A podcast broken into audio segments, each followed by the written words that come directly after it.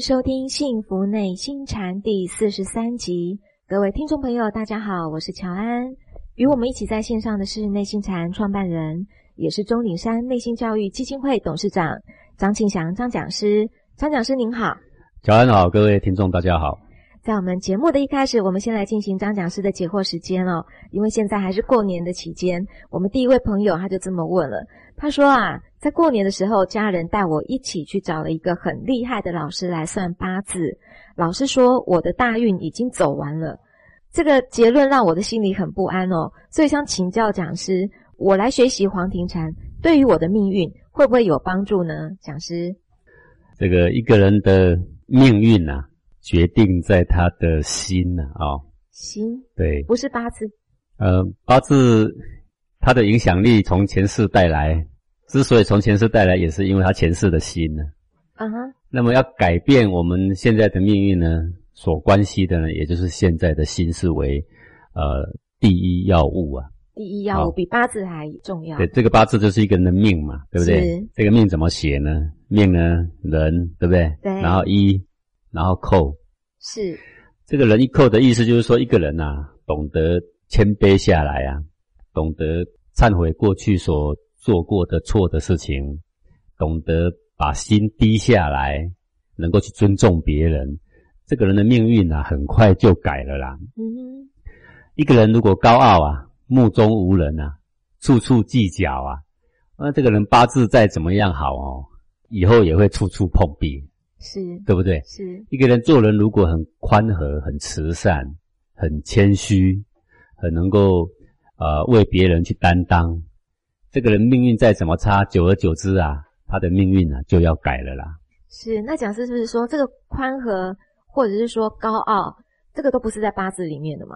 这些是人可以作为的。老天爷呢，他生下了我们，有一部分的事情呢，你没办法决定；但有一部分的事情呢，老天没办法决定。哎，老天要把权柄交给你啊！什么是你没办法决定的？比如说你长怎样，没办法决定。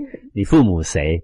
没办法，你没办法决定啊！你长多高，没办法，你也没办法决定啊！很多事是你没办法决定，但是呢，有些事情呢是老天没办法决定。比如，比如你的心要怎么想，是你的心要多宽，是这个事情，老天爷把权柄完全交给你。老天爷说，一部分的事情你们不懂，我帮你决定。好，比如说你的心脏为什么会跳，你不懂啊？懂。我已经帮你照好了，你就别问了嘛。是。你说你的血液为什么会这样流啊？不懂。你不懂啊？我帮你照好了，你就别问了哈。是。对，老天帮我们照好的都是福利。是。然后呢，有一部分呢，他说我不能帮你全部都照好啊，我都照好的说我很专制啊。有一部分呢，让你自己决定。是。下辈子要做怎样的人呢？你自己决定。是。这个天地间有六道的循环呢，你要去哪一道呢？自己决定，自己决定。你要多愉快呢？你自己决定。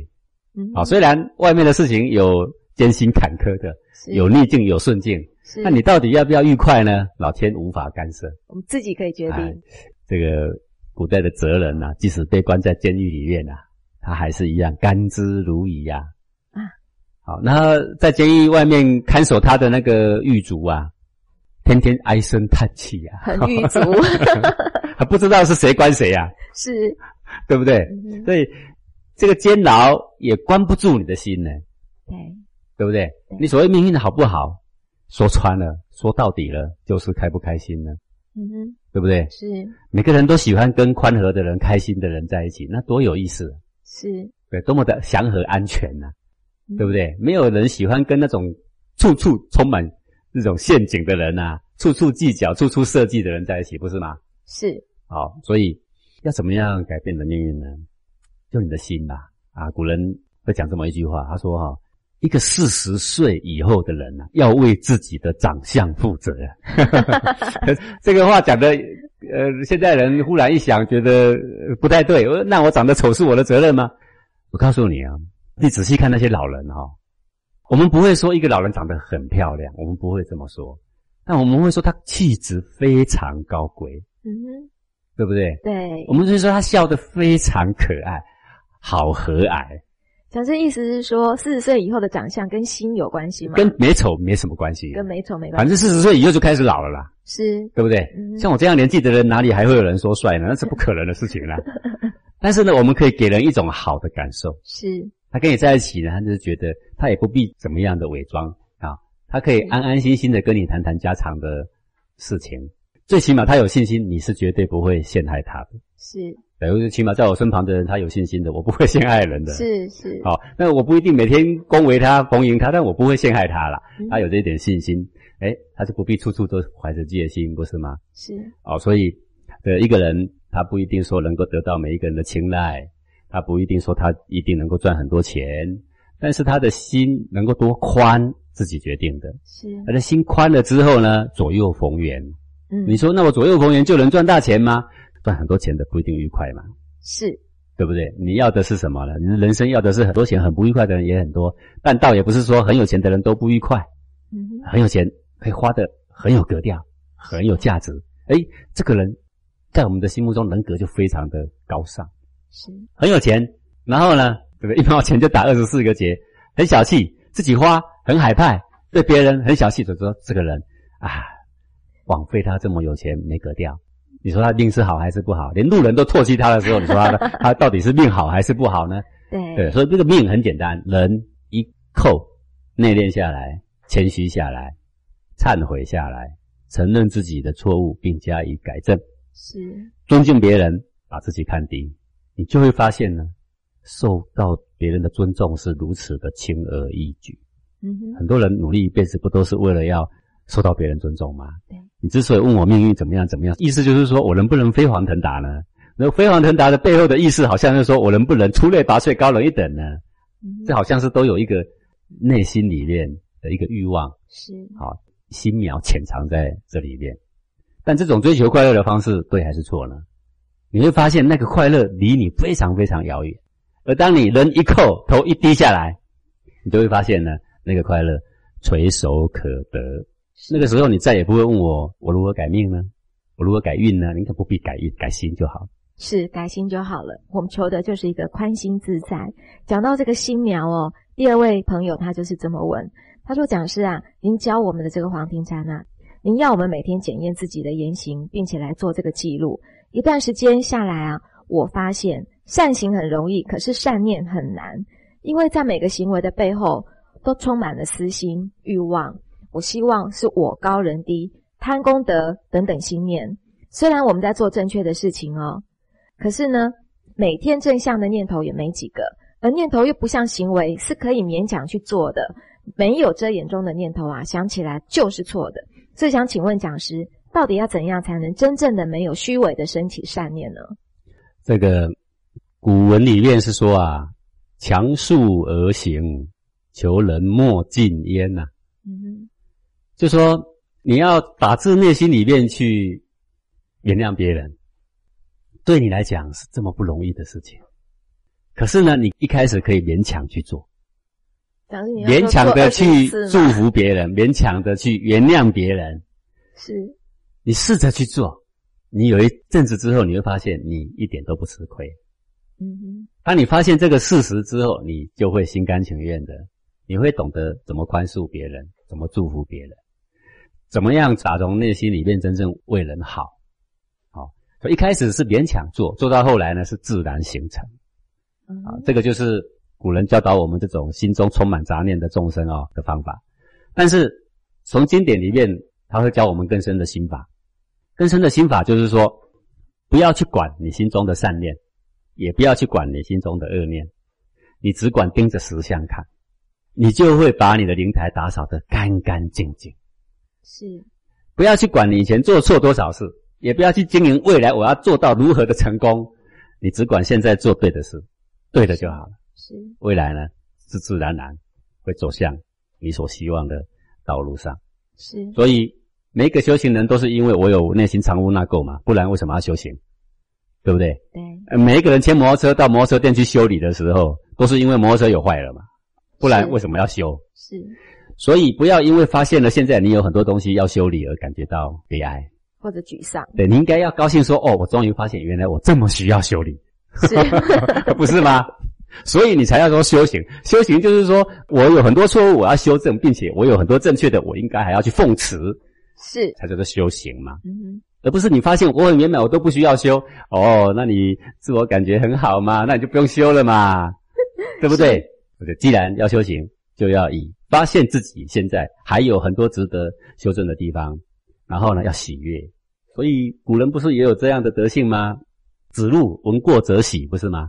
对，他听到人家告诉他哪里错误，还需要修正啊，好高兴。为什么？因为我自我感觉很好。各位，子路就是自我感觉很好的人嘛，嗯对不对？是他都不知道自己有错，别人告诉他啊，得来全不会功夫。好，既然你也这样讲，他也这样讲，说我子路好勇，好吧，很高兴，谢谢你们，我就开始来修正我怎么好勇。一开始呢，要谦卑下来很难，勉强几次之后，他就发现谦卑也不是怎么困难的事情，是要谦卑也没什么不可以，是，对不对？是再看一阵子，嗯，真的，我谦卑之后，他们对我也没比较差。是坦白讲，他们敢欺负我吗？也没有。各位，子路这个人谦卑下来，人家敢欺负他吗？不敢 那哪里敢欺负他？子路是武术强者，他是将军呢，是腰间配着利剑。是当然，你一定要手扶着利剑，然后怒目嗔视，说谁敢惹我吗？哎，对吧？你也可以这样做。但是你既然配着一把利剑，而且人家都知道你功夫高强，你大可谦卑下来。你会发现，哦，有了这个德性之后，你可以结交到更多的朋友，然后你的内心少了那么多的防卫，对不对？这对你来讲不是易如反掌的事情吗？是，所以发现缺点去改正是多么好的事情。好，但是古圣先贤告诉我们，除了强恕而行以外，另外就是关照，关照你的内心不善不恶的真相，就是黄庭禅现在我们教的观察内心一方寸内扰动你内心的那个气血的涌动。原来这个涌动呢，可以无善无恶；原来这个能量呢，可以任它自由的存在。原来以为有善恶的，以为有爱物的，原来都可以只是把它当做清澈的水一样，天上的云一样。原来它可以自由扰动而不带任何意义。这个时候呢，有这个能耐的时候，你再也不会去计较你过去，哎呀，我怎么会里面这么藏污纳垢呢？我为什么会有这么多缺点呢？所以你有两个方式可以选择，一个是强速而行啊，一个习气来勉强的逆着那个习气去做，久了也会发现，哦，原来是有这些优点。另外一个方式，不必管他对还是错，直接看内心那一股涌动的情绪的能量，原来它可以无贪无嗔，原来它可以自由自在，原来它是那么微乎其微。这个时候，你就可以从烦恼痛苦里面跟习气里面解脱出来。是，呃，讲说我们是不是可以不要选择？就是说，我们可以对外的强述而行，跟关照实相，我们就同时并进了。是啊，是啊，你聪明的人，你就可以两条路同时并进了，因为你不可能关照实相一步就成功啊。嗯，然后呢，你强述而行久了之后呢，你又不愿意啊，不甘愿呐、是所以这两条路本来就是要同时并进的了。是，谢谢讲师。呃，第三位朋友哦，是因为在最近也听了讲师讲的很多精彩的公案哦，因为这个公案都是诉说许多禅师开悟的故事嘛。可是讲师您又说开悟只是开悟，并不能代表能够成佛，所以他想请问讲师啊，开悟到底是什么样的一个境界？而我们学习修行，不就是为了要开悟的吗？呃，是啊，这个我们举个现实一点历史上的例子来说说吧。比如说达摩祖师，他早就是一个开悟的觉者，然后呢，踏着芦苇过江来到中原，要来度化众生，对不对？因为那时候中原还没有什么成熟的佛法嘛。嗯，那他早就是开悟的啦，对不对啊？那为什么他在少林寺还要面壁静坐九年呢？不是吗？对，那这九年干什么呢？难道还没开悟吗？没有，他没有开悟，他又如何能够驾着芦苇过江来呢？他开悟了，他早就开悟了，嗯，他甚至都还有一些法术，是但是呢，他的性命还没了。是，他在静坐九年的工程里面呢，就是在完成内在性命造化的工程，把他的法身弥补到天衣无缝、金光闪闪，嗯哼，而后才是佛的金刚身嘛。是像这个六祖，不是五祖度化他的时候啊，啊、然后他不是《金刚经》因无所住而生其心，即刻开悟了吗？是，好，既然已经开悟了，为什么五祖还要再传他法呢？哎，可见得开悟是开悟的一个心态而已啊，是，修炼还有一个法门在呀、嗯然后呢，这个五祖送他到九江驿，出了这个驿口逃难去了。他逃难去了，他还有十七年的时间混在猎人队里面呢，帮人家看网嘛啊、哦。对。然后呢，暗暗练神功，练了十七年之后，成就出来才出来讲经说法。是，所以可见得那个开悟当下的一个彻悟，当下的顿悟，当下的了解，只是一个起步，不代表你性命的完整。是举一个例子，好像农夫啊，我终于知道怎样种苹果才会好吃了，知道方法，知道了，开悟了啊。嗯，苹果呢？还没种，还没种。昨天不是种了吗？怎么还不摘来吃呢？先生，昨天种还要等四五年呐，不是现在就能摘来吃啊？对对对，你不是开悟了吗？开悟只是我知道说怎么种。对，所以对于这个悟怎么写啊？一个心在一个无，无心嘛。是哦，我终于知道性命的关键在于心啊！我终于知道心就在胸膛一窍方寸内。这一寸内，原来是一丁点气血涌动，就造成了我的爱恨情仇。是啊，修行原来从这开始啊。好，这就是开悟了，知道方法。对啊，知道方法了，找到方向了，吃了秤砣铁了心了。啊，这个人开悟了啊。然后他开始了吗？还没，一步都还没开始。那就好像你抓着破烂的摩托车去修理，找不到原因，找找找找找找了好久，找了好几家，最后啊，找到了，开悟了，原来是这个东西呀。是。修好了没？还没，还没，还还要十天半个月才修得好。是，很抱歉，因为你烂得一塌糊涂。可是讲师，您刚刚说了顿悟啦、开悟，那佛家的名词里面也有初悟、彻悟，那中间的差别又在哪里呢？呃，当然，我们可以把从台北去到高雄这样的道路，你往南跨一步就说哦，很快就到了，对不对？是。你也可以说往南才跨一步，你就说其实还很久。这到底是两句话还是一句话？其实写的同样的事情，是只不过它的事实是从这里走到那里，真的还有一步，再加一步，再加一步，一直加好几万步、几十万步、百万步才会到，不是吗？对。当然，我们也可以从修行的一开始，哎，切入的方向，我们就说，哎，他开悟了。当然，我们也可以在他修修修修到分功了，我们才说，哈，终于开悟了。是。中间也有所发现的时候，我们也可以说，啊，又一次开悟了。啊，这当然是不无不可啦。啊，不过我还是要回到主题上说，悟者无心呢。了彻你的心，原来是一方寸内的气血在劳动，看得清清楚楚、明明白白。善善恶恶，原来莫非气血上对气血有所攀援而产生的。原来修行要从这开始，原来我把它当做能量看，它就可以对我毫无影响。这叫做开悟。悟者无心，是就是讲师您讲的。不管是初悟、彻悟、顿悟、开悟，总之那个悟都是无心。是，谢谢讲师。当然，我们练心还有很多阶段，对不对？对。你说抓到我刚刚所说的这个，我们可以说开悟了。好，开悟没什么多大了不起。嗯。要修性了命才是大功夫了。对，才是大工程。谢谢讲师。嗯，下一位朋友，他是说，呃，我现在每一天都会到。公园来跟同学大家一起来站桩哦。他想请问讲师的是说，他站的时候啊，膝盖会痛。呃，如果是这样忍着痛站下去，膝盖会不会坏掉？还有他想请问讲师，站桩的时候小腿会不会变粗啊？嗯，这个膝盖如果本身有故障哦，最怕的就是不断的走了。嗯哼。啊，如果我今天提倡你去跑步，那么对于膝盖的那个韧骨已经有点受损的人。他就不断的一直磨损，那么损伤就会更加的严重。那这样说等于什么运动也不能做了。嗯哼好，那对于膝盖有毛病的人来说，站桩可以说是损伤损伤最小最小的一个运动选择啦。是。好，他其实没有动，他没有动，他只是选择一个姿势静静站着。是。呃，就像两个石头，你把它叠在一块，它不动的话，它也不会磨损。不会磨损，但是它可不可以让膝盖会变得比较好？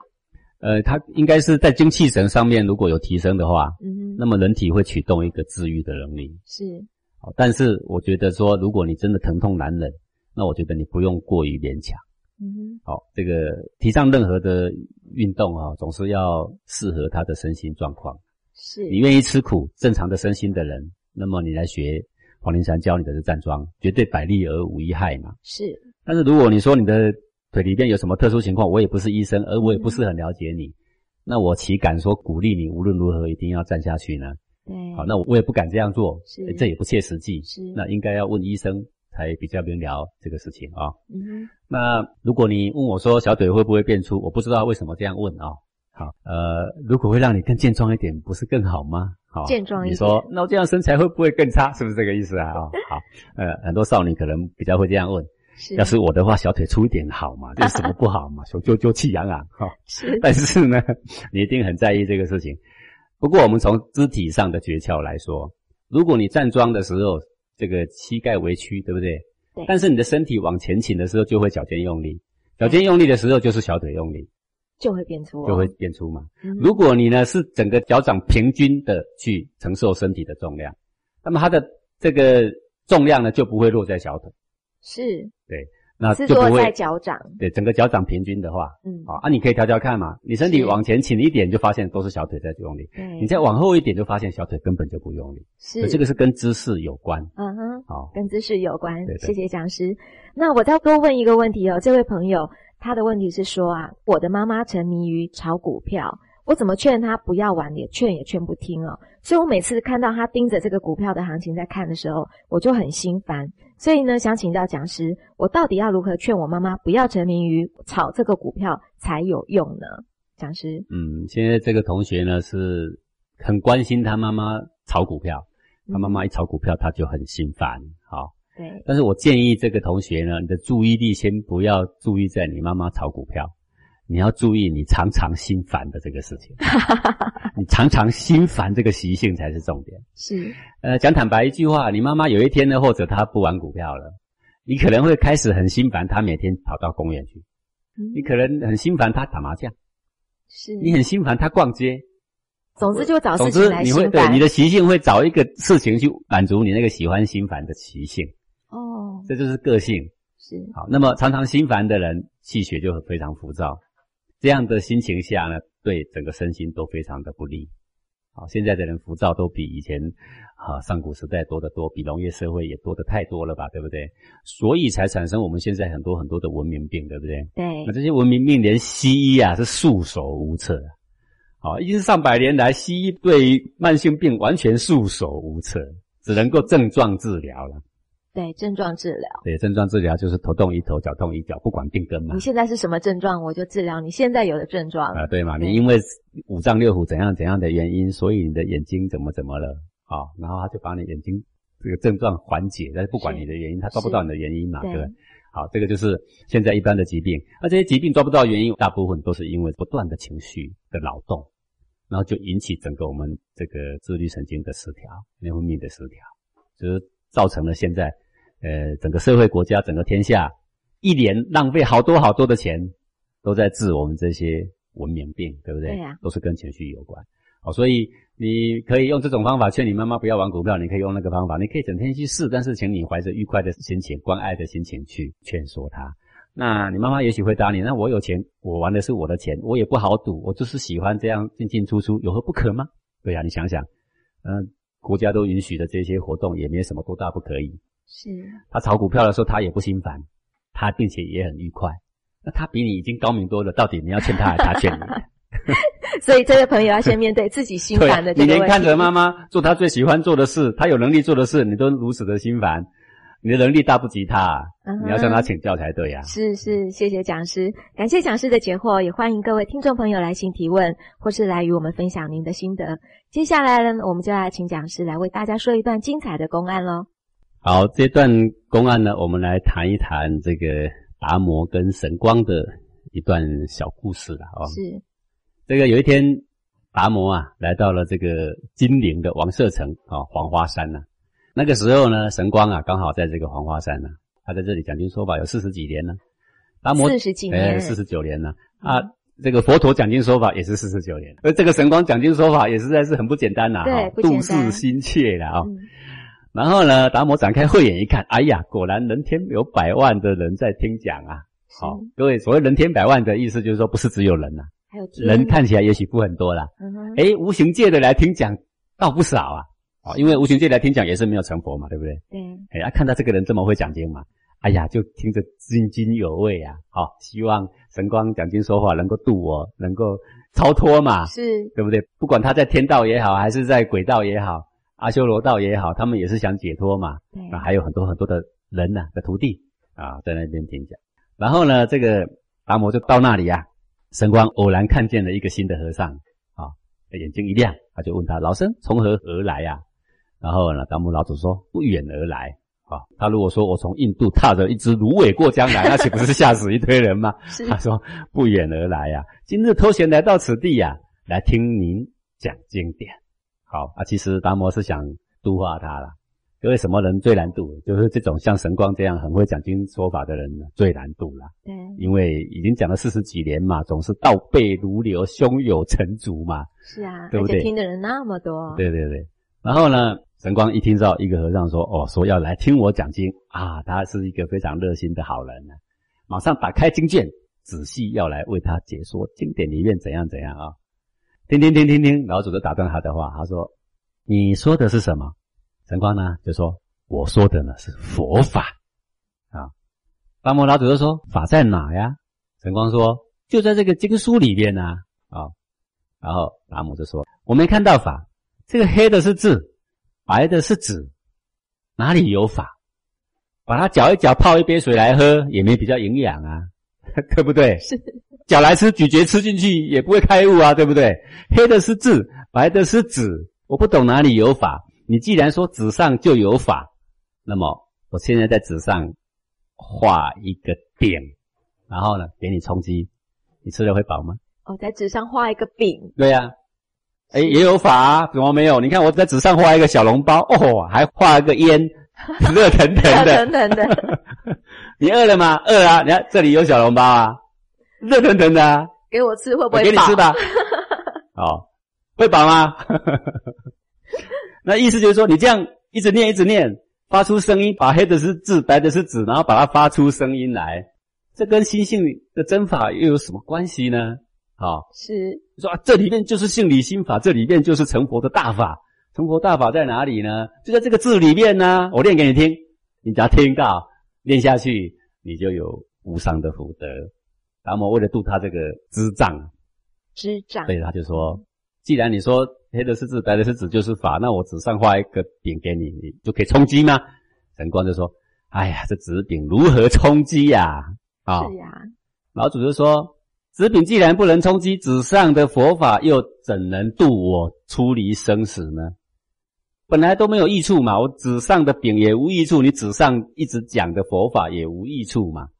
佛法究竟应该落实在哪里？不是落实在这一本书上，不是落实在这个黑的是字，白的是纸的这上面吗？是佛法讲的是心性，心性究竟在哪里嘛？心性必定不在纸上嘛？不在纸上他说。啊，这个纸上的饼跟纸上的佛法都无益，你啊，通通拿去烧了啊。然后神光很生气啊，神光说：“我讲经说法度人无量，你竟敢说我无益？我在这里讲了四十九年，你也不展开你慧眼看看，百万人天来听讲，你竟敢说我佛法无益？好啊，你敢轻贱我的佛法，罪莫大焉。”罪莫大焉。再来会如何呢？我们先进一段广告，待会回来喽。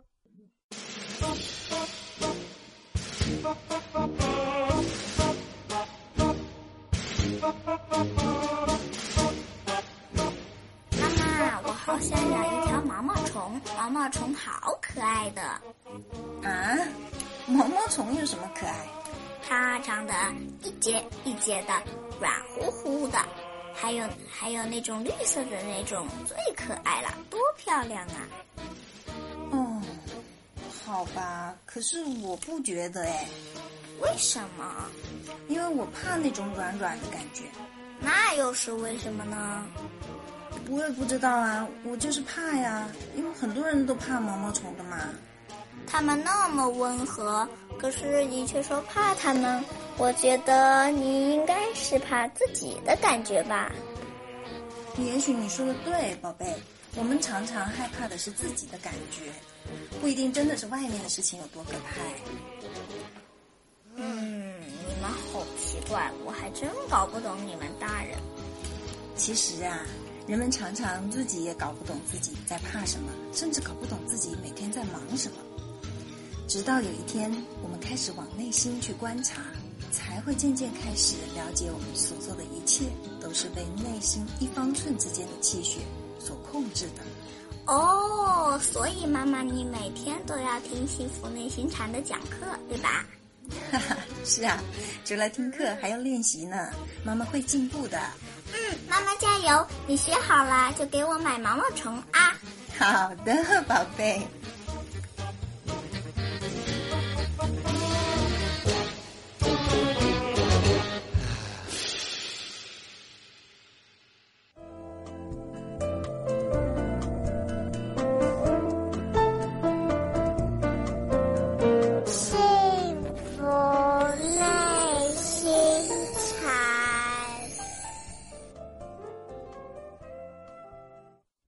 迎回到幸福内心禅。我们听众朋友都迫不及待的想要知道后续，麻烦讲师。嗯，这个神光说：“你罪莫大焉，哈，你敢轻贱我没关系，你敢轻贱我的佛陀，我跟你没完没了。”好，这个达摩说啊，不是我轻贱佛法，是你自己轻贱佛法。为什么？佛法里面的字写的是心性，心性在哪里？明明就在每个人身中，不在纸上。你却练一遍多少功，练两遍多少功，你却告诉我是在几遍几遍练几遍的文字。你告诉我说根本不必须懂里面的意思。你认为说佛陀讲的意思，凡夫根本不会懂，是你轻贱佛法，不是我轻贱佛法。你完全不讲究佛的这个性理心法、心印真法，你执着看经说法，你执着念几遍经为功德，你才是不明佛法。达摩踢馆有理，这到底有没有理呀？神光气得说不出话来。是哦，还好当时没高血压，不然真的会中风。然后呢，神光就说：“那好，你说我不明理，那你上来登台说吧。”啊，我位置让给你说，将他一惊，对不对？对。老祖说：“我嘛，我无法可说。说我西来呢，只说一个一字。这个一字呢，以须弥山为笔，以四海水为墨，天下为纸，也难写下我这个一字。大到你不知道怎么形容了，任你形容千百辈子，你形容不出来啊。任你再怎么会画画，你难以下笔画得我这个一字的形象。”你看又看不见，描又描不成。如果有人识得我说的这个“一”字写的这个形象，他就能够超了生死。啊，然后这个神光非常生气呀！你说什么？你说什么？你竟然说我不懂？就一个“一”字，“一”就是“一”嘛，还什么不懂？写下来不就一画嘛？对不对？什么不懂？很生气呀，手都在颤抖啊，拿着那个铁树珠啊，哐当一下就往。达摩脸上甩过去，甩过去，结果呢不偏不倚呢，就打掉了达摩两颗门牙嘛。是，好，这个古来徒弟打掉师傅门牙就这一桩啊。最大胆的这个人就是神光，神光，哎，有眼无珠啊，不是泰山呐。是，对，啊，后面呢就产生了达摩渡神光的事情嘛，啊。然后断臂求法的事情啊，好，这以后再来说明。那么古人在讲说这一段的时候呢，就以一首寄语呀来诉说达摩遇见神光这一段两个人的际遇。好，说达摩西来一字无啊，说达摩西来刚刚说一这个字，可是这个寄语说达摩西来一字无，连一个字都没有。为什么？因为你说一一总是写得来嘛。他说：“以四海水为墨，哎，以须弥山为笔，哎，以大地为纸，还是写不下这个一字，画不得形象，对不对？可见的，因为什么？因为它跟字无关，它是跟心性有关。达摩西来一字无，全凭心意用功夫。所谓那个一，也就是心意未动之初，那个心的形象，那个性的原始风貌。啊，落在纸上寻佛法，笔尖教干洞庭湖。各位，洞庭湖大不大？”大站在这边看不到对岸呢，怎么不大？台湾都没有这么大的湖，对对不对？我 们内地大的湖很多，而洞庭湖又是湖中之佼佼者，对不对？是那么样的大，把整个洞庭湖当做砚台啊，里面的墨啊，你用须弥山为笔，一直沾一直沾，把洞庭湖都沾干了，写干了，你还是写不出到底那个本性中的真法究竟是什么啊？为什么会这样？各位讲简单一点例子，就像柠檬的酸吧。你怎么样像一个没有吃过柠檬的人跟他讲柠檬是怎么个酸法？形容不出来啊！你就讲说很酸嘛，酸是怎样啊？我写给你看，写一个酸嘛。你在纸上写个酸，跟吃柠檬的酸有关吗？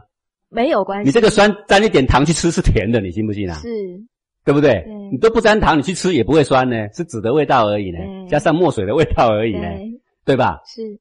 跟柠檬里面的酸有什么关系？任你以须弥山为笔，洞庭湖为墨。你写在大地写满了，你到底讲出那个酸没有？没有啊，不是这样吗？对，好，所以心性上的东西，把它落笔在纸上，你必须依指寻月，对吧？哎，这个人用手指指的月亮，你要顺着他手指的方向，那个角度看上去，哦，原来他说在月亮，哎呀，月亮是这样圆圆的、亮亮的，对不对？或者月亮如钩，有没有？或者月亮像微笑，多么的美，对吧？但是现在的人是以指为月，他说：“你看月亮，他就抓着他的手指头过来看，哦，这就是月亮。是手指头不是月亮，顺着手指头所指的方向才是月亮。对不对？对，所以你要看经，你要怎么看？经里面说怎么往内关照，经里面说怎么往内感觉，经里面说往哪里感觉啊？照那个方向，你照那个方向去做，去感觉，不能只用思考，因为感觉才是主角。佛的梵文翻成中文就是觉，是感觉。你要感觉你的心原来是这么样无善无恶一股能量在编织。你要感觉原来气自己有自己走的路线，原来那个造化呢是一切天然，一点人为力量都舍不得。在你里面感觉，在你里面造化，在你里面精进啊，这才是真法。跟念几遍的经有什么关系？说你想知道酸梅怎么酸吗？我就写在纸上。首先你会流口水，第二个尝到的时候你会皱眉头，是吃完的时候舌头伸出来看红红的。是，当你把这个练了千遍之后，你自然就知道酸梅是什么味道。好，我这个点点就这么写啦，你就一直练啊，我练千遍就能知道酸梅是什么味道啦。我念了千遍还是不知道呀。不是经读千遍李志明吗？我读了千遍了，千遍了哦，我已经明了，对我就知道酸梅什么味道，有用吗？没有用，没有用。有的时候书读万遍还是不明。是对于六祖来说，只是听到“应无所住生其心”一句话就明了啦，对不对啊？是，开悟不开悟差在哪呢？有没有看用感觉？我当我说哎，吃到的时候会流大量口水。当我吃到真正的酸梅，是舌头伸出来红红的，皱眉皱成一团。是，对呀、当我吃到酸梅，哎呦，真的是这样的。好，一样的，当你有一天体悟到你的心性，当你觉悟到你的心就是一股气的时候，你拍案叫绝，所有的经论就像同一篇一样，没有什么深邃的东西啦，就像白话文一样。讲真的，我可不可以请问一下，假设我今天在读的一本是《达摩宝传》好了，边看着他的字意，不是用脑袋在看这个画面，而是要用感觉去感觉这个文字里面的内容跟方向对，你要知道说佛法在内还是在外在内。啊，这是最大的主轴嘛。那么所有你眼睛投射出去看着在外面的所有的经，是都要往里面开始感觉。就开始往里面开始对，感觉。不然你永远十倍百倍字，你永远不会开悟的。是，谢谢讲师教我们这个方法，呃，非常的精彩哦。那再来呢，就要进入到我们的主题。不知道蒋师您今天要为我们听众朋友因为这一阵子呢，有嗯谈到了有关这个阶级制度等问题、平等的议题，我有谈到自由的议题，对我也谈到了民主的议题。，对那么好像都质疑现在大家所恭维的方式啊、那么大家不免有疑问了，讲师啊，你是不是个独裁者？还是你恭维独裁啊？觉得专制为比较什。么我们以前的中国这么样腐败的东西，你竟然逆着大家哦，跟大家都不同？然后呢，你这么样的恭维我们的老祖先，这个究竟是为何啊？是那很多人呢就在呃这个方面呢有所疑虑啊。那我就要来说说呢，各位你们现在的见解到底正不正确？当然我知道独裁有时候非常不好。是那为什么？因为古代的独裁者很多，而暴虐百姓，让百姓呢陷于水深火热之中也不少，对不对？像纣王啊，哦，让百姓在水深火热之中啊，像幽王、厉王啊，都是啊。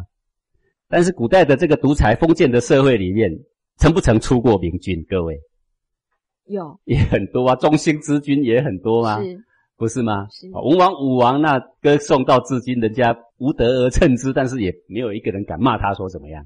是对不对？对古代的圣贤也很多啊，古代当官的贪官污吏也很多啊，但是贤明的、一尘不染的多不多？两袖清风的多不多呢？很多啊，很多啊。那你说现在我们的民主自由世界这么进步啊？那我请问各位，那贪官多不多？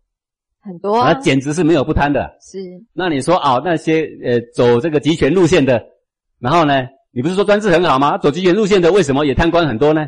对，贪的问题是人性的问题，非官民主，民主照样贪；非官集权，集权照样贪。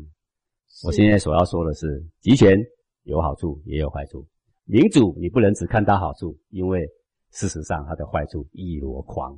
是那么我们说中国以前的制度都是不好的，我们现在的概念，所以我们会一面的崇洋，我们照单全收，所有西方一切都是好的，对不对？但是我们忽略了中国曾经是多么强盛，我们以为儒家的制度、儒家的思想把我们中国给弄垮了，但是我们从来没有仔细去检验儒家思想最兴盛的时代、科举最兴盛的时代，中国究竟是强大还是衰破？所以讲师，您今天是来帮我们检验吗？哎，我们就举几个简单例子，各位就知道。我们来说说一千多年前，因为儒家至今已经两千五百年了，是，道家也有两千多年了啊，嗯哼，对不对？对，在中国里面最盛行的就是道家思想、儒家的思想啊，这个华人的老祖宗的思想啊。究竟他们存在的时候，我们是非常非常的破灭、衰亡，还是非常兴盛啊？是，当然，每一个朝代最后都会有破灭，嗯都会腐败，但是那一些极有可能都是不运用老祖宗的智慧才造成破害，是不是吗？是，所以破坏之后，就有人会揭竿而起，把它给干掉，对不对？对，然后呢，哎，又能够好好的又过个几百年，那几百年又必须运用到老祖宗的智慧，一直到有人不用老祖宗的智慧的时候呢，哎，这个国家又开始破败，破败就有人又揭竿而起，又把它干掉，干掉之后又必须把老祖宗智慧又搬出来，才能够平顺的过几百年。是，好，那我现在就讲儒家两千五百年开始有影响的时候，差不多是一千多年前。所以讲师，您现在帮我们带回一千多年前，各位，我们来看看地球，一千多年前的夜晚，全世界城市几乎都是一片漆黑，只有中国的城市到夜晚灯火辉煌，光明灿烂。一千多年前，全世界只有中国有超过百万以上超级大城市。在十一世纪的时候，欧洲最大的城市英国伦敦、法国巴黎、意大利威尼斯、佛罗伦斯等等城市，规模都不过是数万人而已。是中国首都有一百五十万人，长安城。哇，一千多年前，中国城市规模超过二十万的有六个，超过十万人以上的有四十六个。好强大啊！十三世纪的时候，除了中国以外，最繁荣的城市是巴格达。那城市的规模呢，在三十到五十万之间。西方最大最繁荣城市是威尼斯，只有十万人口。欧洲十四世纪的时候的伦敦也只有四万人，巴黎只有六万人。而中国十三世纪，杭州、苏州、成都都是百万以上的大都市。百万呢、对，百万级的。好，说一千多年前的中国呢，早就已经有药局，呃公家设的哦，嗯慈幼院、寄养院，那就是安顿那些老人的哦，是这些福利设施，诶，这个是城市高级现代化才有的特征诶，一千多年前的中国就有了。一千多年前的世界跟中国差距不是一点半点，而是一倍、百倍、十倍啦。一千多年前怎么检视中国，都是遥遥领先于全世界。是这个十三世纪欧洲最富裕的地方呢，这个意大利的威尼斯人呐、来到了泉州，这历史上有记载。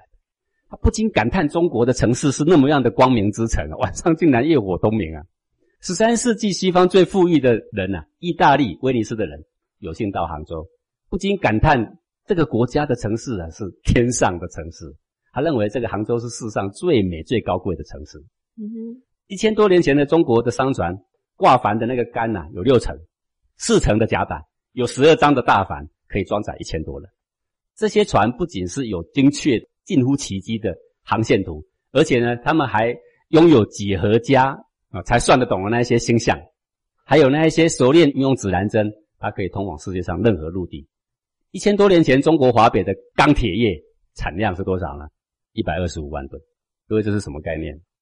西元一七八八年，就这几百年前的欧洲工业哈、这个英国的钢铁业那个时候的年产量才七万六千吨，差很多哎、我们在一千多年前就一百二十五万吨，是跟七万六千吨差多少？嗯所以一千年前的中国世界跟这个世界的差距不是一点点而已呢。十万八千里。对讲师一千多年前那个时候是我们的什么朝代？哪一位君王啊你？说明朝、汉朝都是这些时代以来啊、哇都是非常强盛的呀。好强盛啊你说明朝、汉朝举凡那些封建时代，都是那些废物的官僚。我们现在是这样想法，嗯中国是最落伍的，以至于我们在西洋的面前抬不起头，有没有？嗯各位，你忘了一件事情，真正检视中国的那个时代，胜过世界任何国家，不是一点半点，而是百倍、千倍。对啊，对，中国十一世纪的时候开始用纸币，欧洲十七世纪才知道有这个东西，才走向这一条道路。是一千多年前的中国的农业、商业、制造业、手工业、娱乐业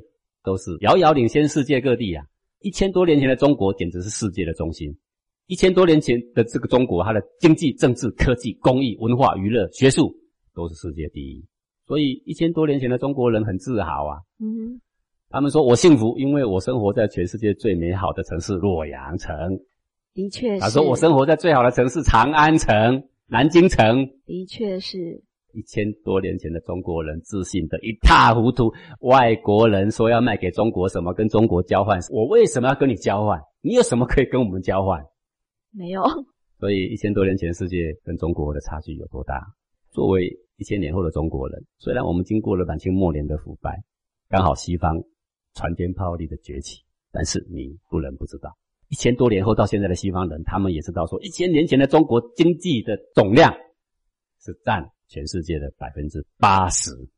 八十到现在，人家西方人还知道说，哦，一千多年前的中国人那是不得了的，那时候他们中国经济总量加起来是全球加起来百分之八十。一千多年后的中国人很震惊的说：“这怎么可能呢？跟我读到的都不一样。我们老祖宗那么的落后，是这样吗？我们完全不认识我们的老祖宗。”是讲师，所以在一千多年前的那个时候，君王用的就是儒学，用儒家的思想，用道家的无为；治世用儒家，修为用道家。是。哎，是这样经营起整个中国博大精深，让人家知道我们是礼仪之邦，是让我们能够纲常伦理，能够井然有序。你说不会吧？很多暴君吧？对，不只是古代，包含现代，不只是专权，包含民主，哪一个时代没有昏君暴君？我问你呀，都有，都有吧？嗯，对不对？即使是现代这么样的民主，这么样的公平的选举，由百姓来推举，我问你呀，古代的人。专权的时代有很多的贪官污吏，我请问你现在有没有啊？都有。就要全世界每一个国家哪里没有贪官污吏？你告诉我呀。都有。这个贪官污吏非关于民主或者是集权，是人性。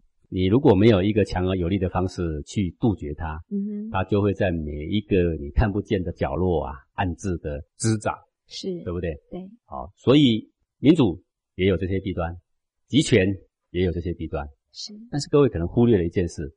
集权如果碰到暴君，全天下的人就扳倒一个人就可以，是，对不对？对。那历代也有很多暴君，最后呢，他们都被这个百姓给扳倒，然后呢，就开始会有一些有为之君就又出现，又有几百年的太平，然后呢，又有人贪官污吏又会被扳倒。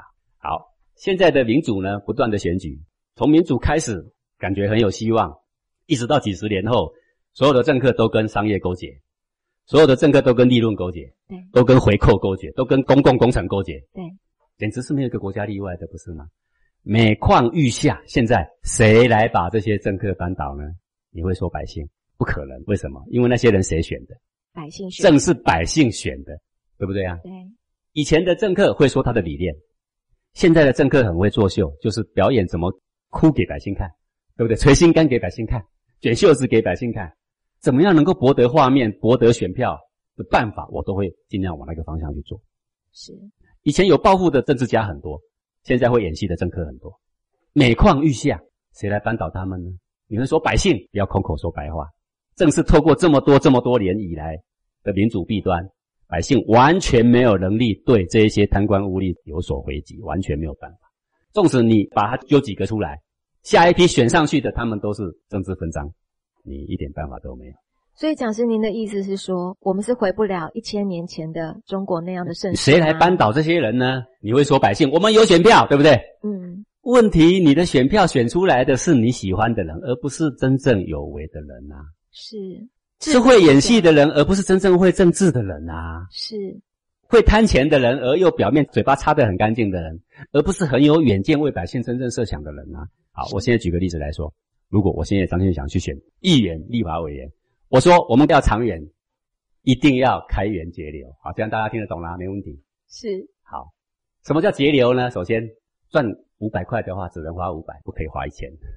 是，所以呢，现在我们的税收一兆两千亿，我们只能编列一兆两千亿的预算，不可以编一兆四千亿，这样懂吗？懂，很好懂啊。是，所以呢，很多很多什么什么福利要开始删减，什么什么年金要开始删减。我们必须为后代子孙交代，所以我主张一定要这样，请你们选我吧。没有人选你，不必问，我一票都不会有，对不对？是。但是有另外一个人说不，我完全跟张庆祥看法完全不同。虽然我们现在都是赤字，但是我一上任之后，我只开源，我不必节流。他会这样说。是。只要我们赚更多，我们就够花了，何必一定要节流呢？对不对？好，我们现在两个人都要去选了，明天就要投票了。各位啊，到底明天投出来谁的票多？他呀，那肯定他多嘛，因为他支持说不必节流嘛，只要开源就可以，而且他肯定有办法。哎呀，你看给我们多么希望。好，结果他一上去之后呢，有没有开源？没开源。啊，不然开源要怎样？要征税吗？不，我的开源绝对不用征税。那怎么开源？啊，就是多设工厂啊。啊，那你多设工厂，要有工厂愿意设啊，又有人有钱可以投资呀。投资了之后要能够卖呀，是对不对？那是这么简单的问题吗？然后你要给他员工啊，然后员工的话，你的薪水要合理呀。然后你说不，我给他们的员工一定都可以领很多钱的那种员工，对不对？是，谁不会打包票？所以这个就是政客会往百姓有选票的地方去，而百姓呢，就是短视近利。每个都是有啦，有少部分不是。但是我一开始都讲过这个民主的悲哀嘛，人力金字塔，有远见的人，有德性的人。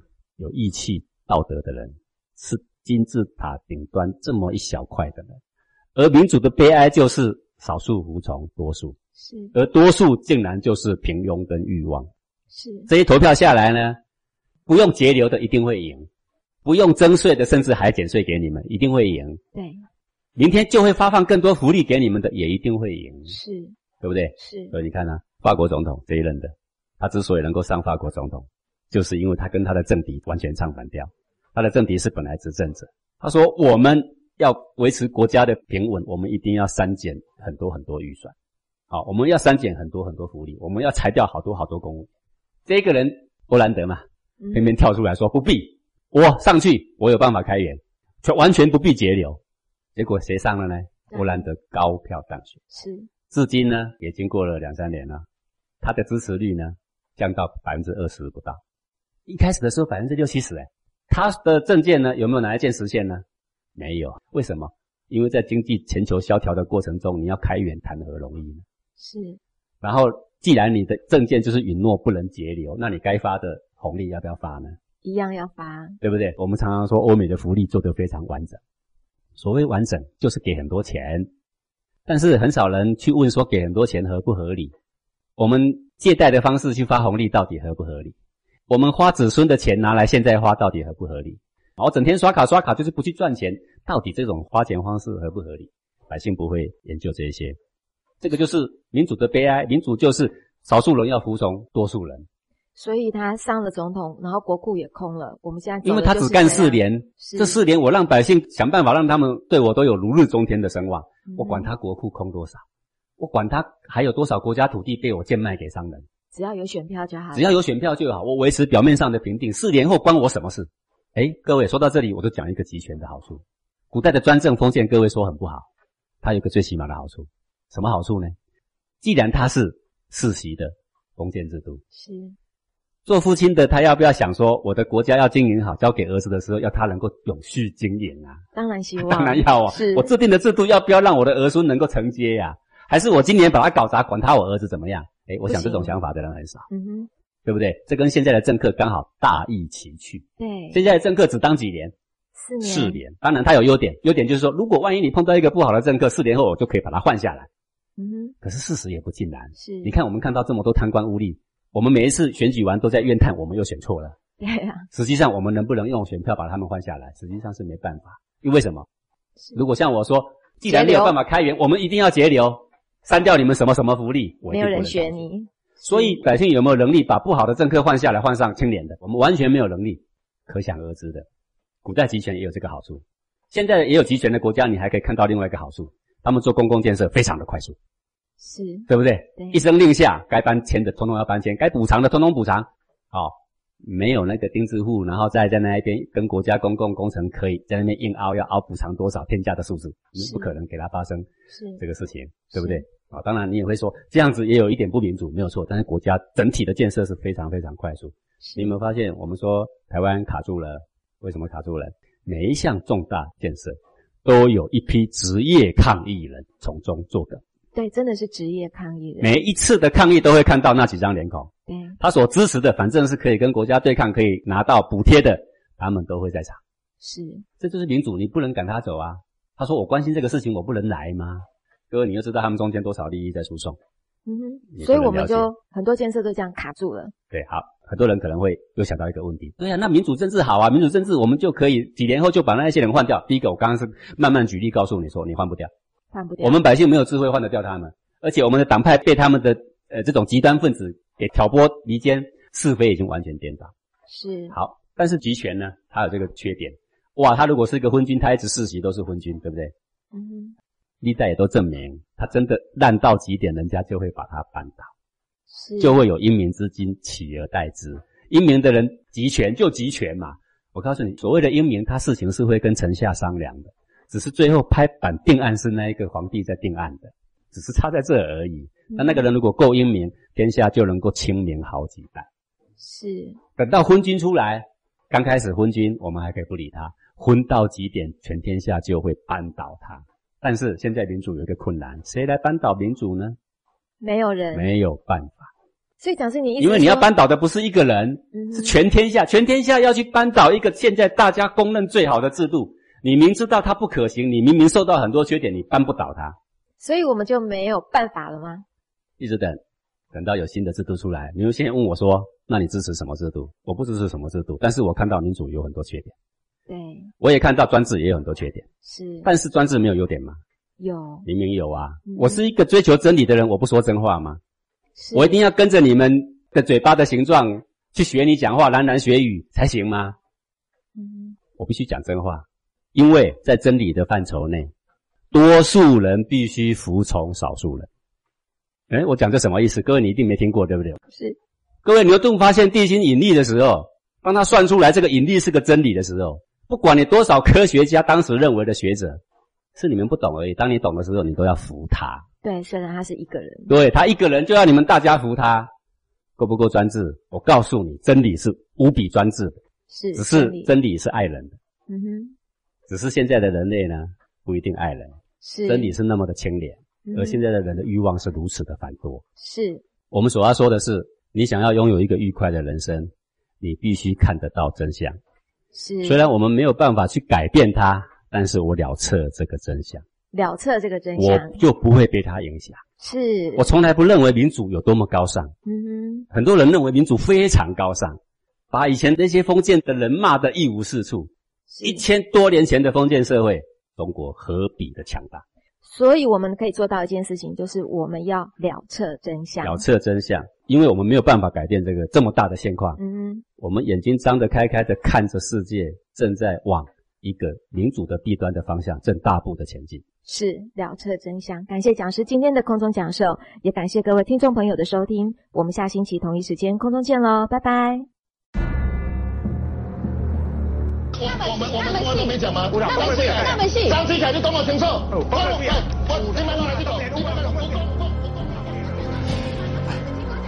每天打开电视、报纸，报的全是那些负面新闻，真是乱了。最近啊，油价、电价持续在涨，真不晓得那些政治人物有没有真正关心我们这些小老百姓的生活啊？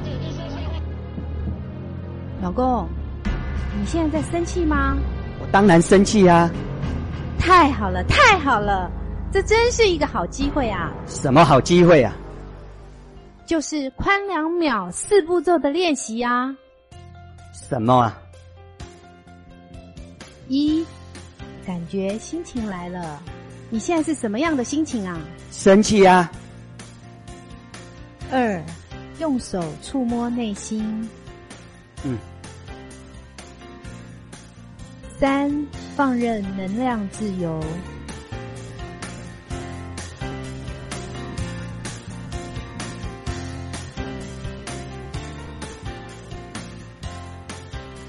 四，做成人成己的事。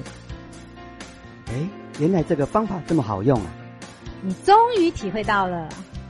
那我以后一有心情的时候，就可以用这个宽两秒四步骤啊。